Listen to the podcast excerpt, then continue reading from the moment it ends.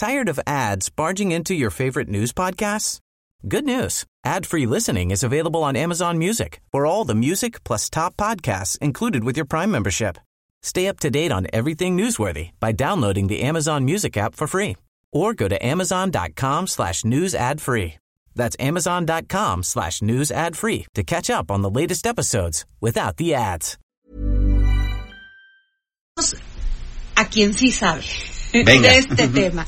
Y es el licenciado César Mayar Canudas, integrante de la mesa directiva de Concamín y abogado especialista en derecho laboral. Y además de, tiene su despacho que se llama Mayar Abogados. Licenciado, muy buenas tardes. ¿Cómo está? Bien, Adriana, ¿cómo te ha ido? Muy bien, licenciado. ¿Qué nos puede decir de todos estos dimes y diretes del tema del outsourcing? Bueno, muchas cosas. Eh, Porque ya eh, ve eh, que el, el senador Napoleón Gómez Urrutia dice que él no está en contra de eso y que su proyecto no tiene nada que ver con eso, sino de la terrible evasión fiscal que se dio a este en base de, de contratar así, de esta manera. Bien, eh, eh, eh, el tema ya, eh, lleva muchas connotaciones. Mira, sin duda a nivel mundial el outsourcing, la subcontratación o tercerización, todas las palabras correctas en español. Ajá. El outsourcing es un anglicismo. Ajá. Finalmente, en todas las economías desarrolladas del mundo, funciona y funciona bien. Por ejemplo, en Alemania, Luxemburgo, Holanda, todos estos países, Ajá. prácticamente el 50% de los trabajadores están bajo el esquema de subcontratación o tercerización en el ámbito especializado dentro de las empresas y funciona bien. En México venían funcionando muy bien y efectivamente hay algunas empresas que yo creo que se abusaron y no fue por el lado de los laboralistas, más bien el ámbito, los fiscalistas fueron los que de alguna manera creando ciertos esquemas de carácter fiscal golpearon pública y políticamente el concepto de la subcontratación. Pero debemos de pensar que la subcontratación o la tercerización es un aliado estratégico para que las empresas se puedan dedicar a su principal negocio. Y es decir, te lo puedo, te lo puedo ejemplificar o, o- o- o te puedo hablar sobre el particular que prefieres. No, pues lo que usted me diga que le que además sea útil para las los radioescuchas que muchos están contra, subcontratados de esta manera. Bueno, no está mal, está de hecho es jurídicamente aceptable. Ajá. Lo que no es correcto es afectar los intereses de los trabajadores. Y ahí es donde los esquemas fiscales que se fueron creando, pues efectivamente llamaron la atención y los fiscalistas en ese sentido cuando crearon, abusaron de las cooperativas en otra época, abusaron de algunos esquemas legales en ese sentido, pues lastimaron el efecto de la subcontratación, el cual es completamente legal. Mira, te voy a explicar de esta manera. Imagínate una empresa como es eh, Toyota en Japón. Ajá. Cuando crean todos los procesos de calidad total, lo que se llama Just in Time, Lean Production, Just in Sequence, ellos no tienen por qué tener una bodega de llantas para ponerlas en su coche. Contratan a una empresa como Michelin, Goodrich, Continental, la que tú quieras, Goodyear. Ajá. Dicen, yo produzco mil coches diarios.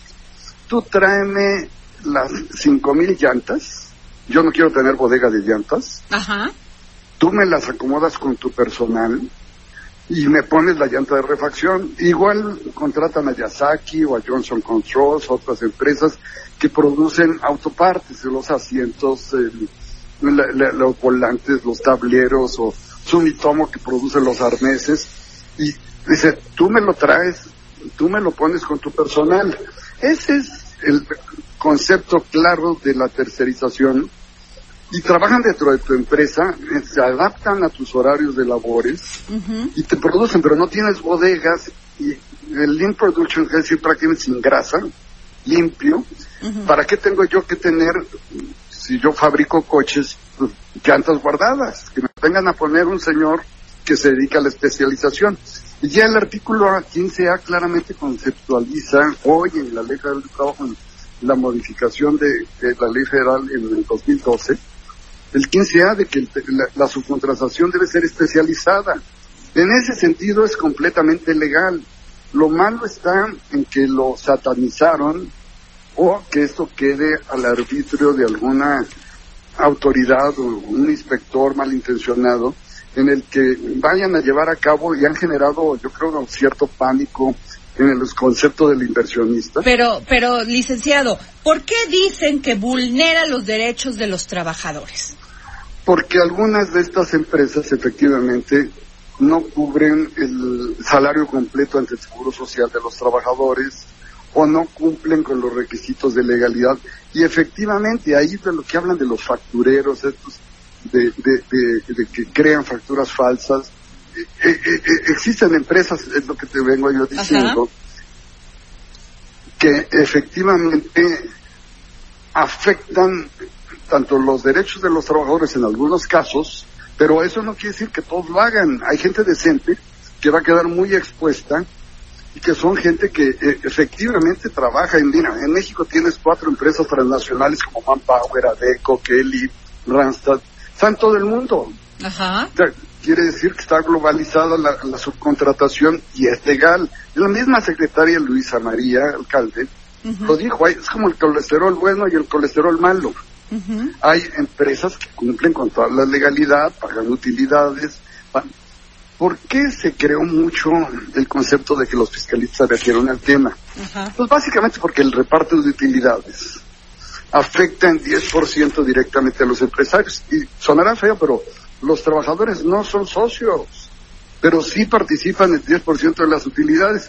De ahí que se hayan creado algunas empresas que generaron esquemas para evadir este proceso, pero incluso las transnacionales se dicen, mira, yo lo pero, pero lo que lo que lo que lo que dice la iniciativa del senador Napoleón Gómez Urrutia es que eh, en un sistema de regulación, es eh, no es así un sistema de regulación de este mecanismo de contratación para que pueda estar regulado, que dé paso a, un esquema de registro y certificación, que esto no existía.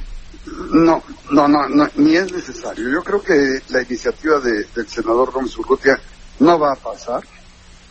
No va a pasar. Efectivamente, hay una gran contención para que no, no, no, no, no pase dentro de la, Cámara Baja. Este, yo creo que difícilmente va a pasar porque sí afectaría los intereses de inversión en el país y lo que tiene que crear el gobierno son políticas públicas para la generación de empleo. Es decir, las prestaciones deberían ser deducibles, todas las prestaciones se le pagan a los trabajadores. Cuando el gobierno las grabó o las limitó, pues evidentemente empezaron a buscar por otro lado efectos de ahorro en el proceso de... Pero el mundo está globalizado si no entras en los procesos de competencia, pues los costos se te van para arriba. Hay una parte, licenciado, eh, que habría que analizar habla Samuel, Prieto, porque nunca dicen su nombre.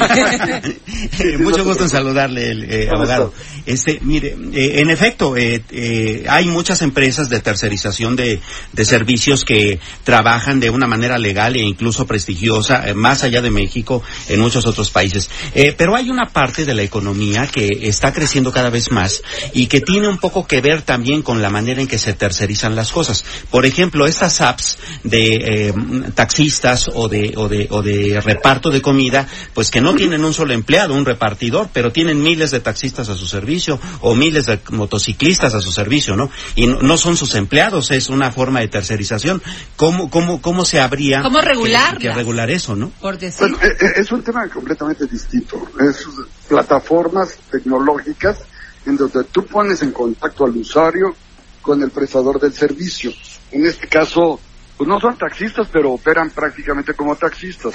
Como el Airbnb y otras muchas más, ¿no? Pero finalmente el, complejo de regularlas es que estas plataformas pues, no, se encuentran ni siquiera en el país, simple y llanamente están o en Holanda o en, o en Inglaterra o en Irlanda o en diferentes lugares en donde tú te subes a los procesos de, de, de, digitalización de hoy en día y te pones y bajas la aplicación y te pones en contacto con el con el chofer más cercano. Y resultó que es más barato que, que el taxi tradicional, ¿verdad? Claro. Que es más barato también porque ellos no tienen seguridad alguna, ¿no? Pues tampoco los taxistas.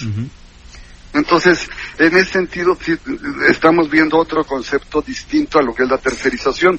Yo creo que lo que viene en la iniciativa del, de, de Napoleón Gómez Urrutia va más relacionado a impedir los procesos de la prestación de servicios de subcontratación y regularlos de tal manera tan exagerada que te quieren llevar prácticamente a la delincuencia organizada. Mira, yo creo que el gobierno en ese sentido debería de atender más el problema o el proceso del de, de la informalidad, porque todos los informales, que es, según el INEGI andamos por ahí del 55%, yo creo que debe ser un 70% de informales, 30% formales. Ajá. Deberíamos de ampliar la base para que todos paguemos. Y efectivamente, hay que buscar que la manera en que la gente tenga un mejor ingreso, tenga mayor capacidad adquisitiva, pero hay que ampliar la base y que no nada más 3 de 10 paguen o 4 de 10. Licenciado Mayar, ¿y ustedes como Concamín ya se han reunido con el senador Napoleón Gómez Urrutia?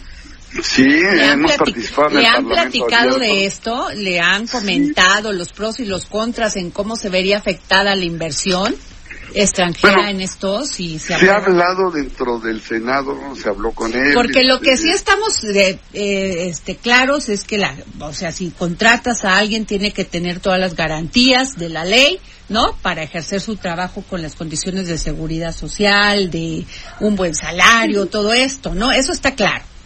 Pero han hablado con eh, el colesterol bueno. Ese es el colesterol bueno, porque este, eh, ¿sí han hablado con él? ¿Se han estado en contacto? Sí, claro. Por supuesto que con Camina ha estado, eh, yo personalmente algunas veces he estado en el Parlamento abierto, tanto en la Cámara de Senadores como en la de Diputados, y yo les he comentado claramente lo que te digo, el outsourcing o la subcontratación, tercerización, pues es un aliado estratégico para que las empresas puedan ser más efectivas y más productivas. Nada más que en este sentido, la ley como él la quiere plantear sería prácticamente nulificar los procesos reales de prestación de servicios de subcontratación. Y aunque digan amablemente que lo van a regular y que crean una norma, bueno, sería tan ajustada que prácticamente no podrían no podría poderse trabajar amablemente o sin sentirse amenazado por un criterio de carácter subjetivo en caso de una auditoría. Entonces, sí se vuelve muy delicado para las empresas el proceso de contratar terceros o prestadores de servicios y eso es lo que no debemos de caer, debemos de caer en una cuestión de ganar, ganar, en un proceso de mejora continua y el gobierno en ese sentido está obligado a generar políticas públicas para la creación de empleo. Así es. No, porque quien genera empleo son los empresarios, no el gobierno. El gobierno debe generar las políticas públicas, pero quien arriesga el dinero, el que crea su empresa, Así es, eso sí también es cierto. Eso también es cierto. Hay que sacar los ahorros y te tienen que generar, te tienen que generar seguridad jurídica para poder invertir y actualmente las condiciones parecen un poco riesgosas y cuando hay un alto riesgo, pues hay muchas latitudes. ¿Tú crees que cerrando Ford y las empresas automotrices, porque para eso están operando muchos sindicatos, tanto extranjeros de Estados Unidos como en Canadá, aquí en México, pues las empresas, si logran que cierren en México, no se van a ir a Estados Unidos. Claro. Existe Vietnam, Tailandia, la India, hay un chorro de lugares donde... Ahora, lo que sí es una, es un, es cierto, licenciado Mayar, es el tema de la evasión fiscal. Eso es lo que te comentaba al principio. Sí, sí, claro. O sea, Algunos esquemas fiscales que crearon realmente afectaron los procesos de subcontratación adecuadas, pero no debería de bien regularse más no satanizarse. Son dos conceptos Regularse, no satanizarse. Pero ya está, ya está regulada en los artículos 15 Pues sí, este, licenciado Mayar, estamos de acuerdo, pero ya ve que a los diputados y a los senadores les encanta hacer nuevas leyes, hacer, ¿no? Pues, ¿cómo ves? Sí, pero no, no puedes satanizar la tercerización. Al contrario, yo creo que debe fijarse reglas claras que ya están, pero tampoco crear leyes fiscales que el día de mañana afecten a la inversión del país. Y ahí es donde tocamos fibras muy delicadas y regreso al tema del reparto de utilidades. Tú pagas 30% de ICR más 10% de reparto de utilidades más el 30% de los salarios en el INS más el 5% de Infonavit y luego por ser empleador formal te castigan en México con el 3% de la nómina. Ese dinero debería de utilizarse para un seguro de desempleo ¿Dónde cae 3% de la nómina? No tengo ni idea. Por eso le pregunto si han hablado con ellos, diputado, este, licenciado Mayar. por supuesto que, por, eso por supuesto que hemos hablado con ellos. Oiga, y yo, le, yo sí le quiero hacer una pregunta. Para la gente común y corriente que nos está escuchando, ¿no? Y con esto quiero decir a nuestros radioescuchas normales como yo, eh, ¿qué tienen que ver ¿Qué tienen que poner atención cuando son subcontratados de esta manera? Usted como abogado laboral. Tres, cosas, tres cosas fundamentales. Una, lo que son condiciones de trabajo. ¿Cuáles son las condiciones de trabajo? Horario, salario y categoría que se les respeten bajo la misma cantidad. De Horario, salario, y categoría. Dos, que se registren adecuadamente ante el Seguro Social. ¿Y eso cómo lo checa? Porque si esto se, estas pues, empresas se evadían ese tema... El cliente debe de solicitarle a su proveedor de nómina acceso al pago de, las, de las prestaciones sociales legales que, que contemplan tanto la Ley Federal de Trabajo como la Ley del Seguro Social, que se pague el Infonavit en relación al, al salario que realmente venía trabajando y lo que estás contratando es un servicio de manejo de la nómina y eso es completamente legal. Ok, ok, me queda claro. ¿Y la tercera o cuál, cuál es la otra? Bueno, en el caso de conflicto, el artículo 13 de la Ley Federal del Trabajo, que ahí está el tema de la teoría de la intermediación, en caso de que el, el, el proveedor de servicios no cumpla con los créditos laborales, el beneficiario final, y así lo dice la ley de toda su letra, lo es el, el, el, que recibe el servicio, es decir, el cliente en este caso. Entonces, el trabajador está cubierto. Nosotros tenemos una ley federal del trabajo que ya de por sí cubre todos los beneficios de los trabajadores. El tema está en que tenemos una ley federal del trabajo que nació con los principios bolcheviques de 1931. No, no es broma, la, lucha de clases. Mira, el derecho laboral es una, tiene, tiene como característica ser público, ser social, pero también una de sus características es la lucha de clases, el pobre trabajador contra el capitalista. Y eso yo creo que ya, ya lo deberíamos de olvidar, ¿no? Deberíamos de caminar en, un mismo sentido, tanto trabajadores como patrones. Aunque también está en contraposición esta cuestión, este punto que usted eh, eh, puntualizaba bastante ampliamente hace pocos minutos, y era en el sentido de que de repente formalizarse en la economía, pues también sale caro, ¿no? Bueno, precisamente por esta cuestión de la informalidad. Ahora, todos los informales que tú ves en la calle pagan una, una cuota o un dinero a la delegación o a alguien del gobierno en el lugar donde plantan, se plantan frente a tu tienda y venden lo mismo, nada más que no pagan seguro social, se cuelgan la luz gratis. Y ahí es donde yo quisiera preguntar dónde, dónde cae ese dinero, porque no está fiscalizado, ¿no? Ay, senador, este, perdón, ya lo hice senador, licenciado Mayar, ojalá, que usted, usted sí sabe. oiga, pues, oiga, muchas gracias por estar, haber estado aquí en el dedo en la llaga, por habernos contestado esta llamada y sobre todo por asesorarnos.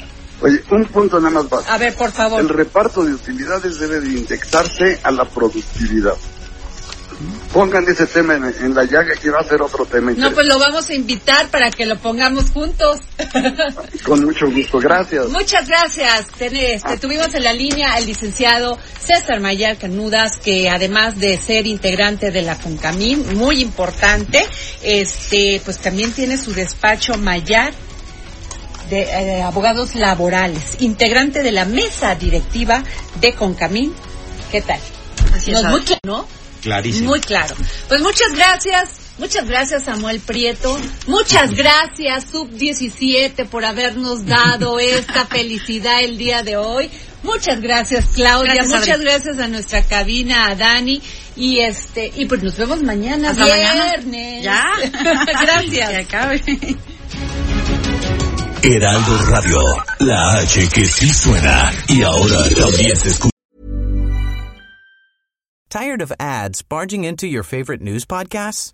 Good news. Ad-free listening is available on Amazon Music for all the music plus top podcasts included with your Prime membership. Stay up to date on everything newsworthy by downloading the Amazon Music app for free or go to amazon.com slash news ad free. That's amazon.com slash news ad free to catch up on the latest episodes without the ads.